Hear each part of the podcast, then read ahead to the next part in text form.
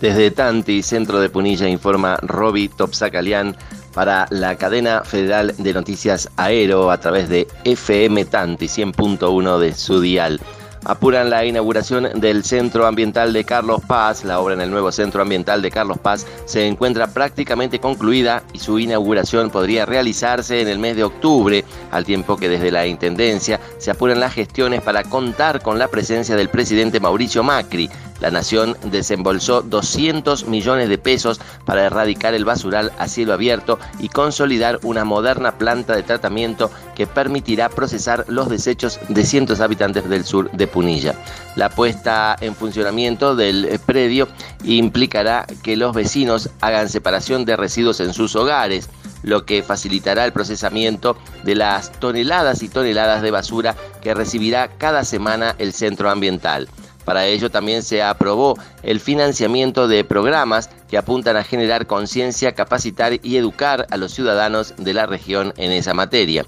Los fondos provienen del Banco Interamericano de Desarrollo, BID, y fueron aportados a través del Programa de Gestión Ambiental de Municipios Turísticos, GIRSU, del Ministerio de Turismo de la Nación durante el gobierno de Cristina Fernández de Kirchner, aunque los trabajos recién se ejecutaron durante la presidencia de Macri. El proyecto contempló el cierre del basural a cielo abierto y la instalación de una planta de separación y tratamiento de residuos sólidos urbanos. El predio no solo recibirá la basura de Villa Carlos Paz, sino también de Malagueño, San Antonio, Villa San Nicolás, Mayuzumag, Icho Cruz, Talahuasi, Cuesta Blanca, Cabalango y Estancia Vieja. Hasta aquí informó Robito Zacalián a través de FM Tanti para Cadena Federal de Noticias Aero.